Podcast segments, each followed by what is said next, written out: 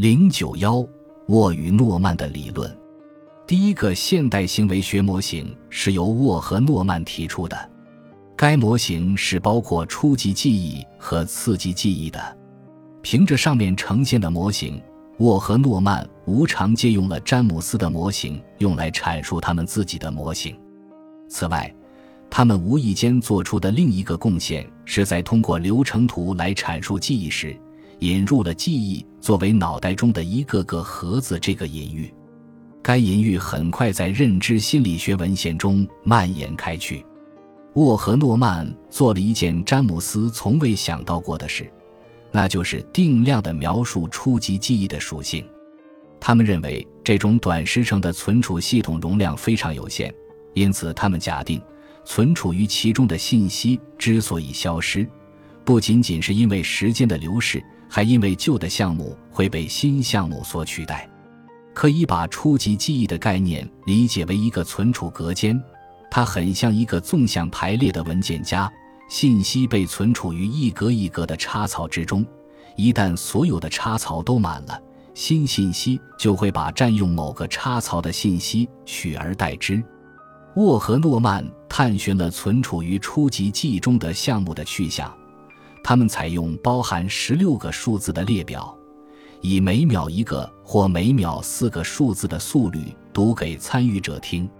第十六个数字是一个重复数字，初次曾在第三、五、七、九、十、十一、十二、十三或者十四的位置上呈现过。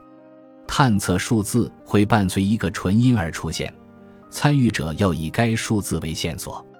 回忆该数字初次出现时紧邻其后的那个数字，一个典型的数字序列如下：本序列中正确的回忆应该是九。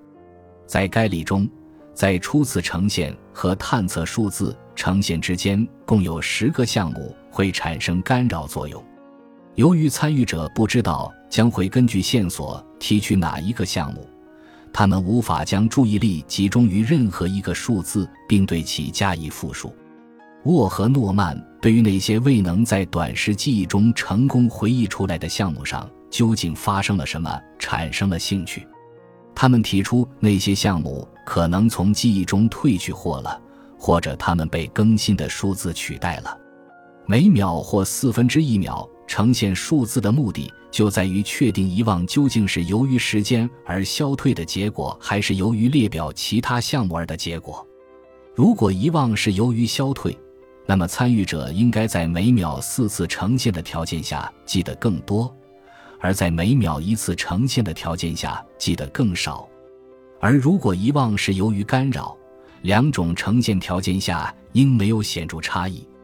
正如图五点三中所能看到的那样，两种呈现时间的遗忘率是相似的，意味着干扰是更强的因素。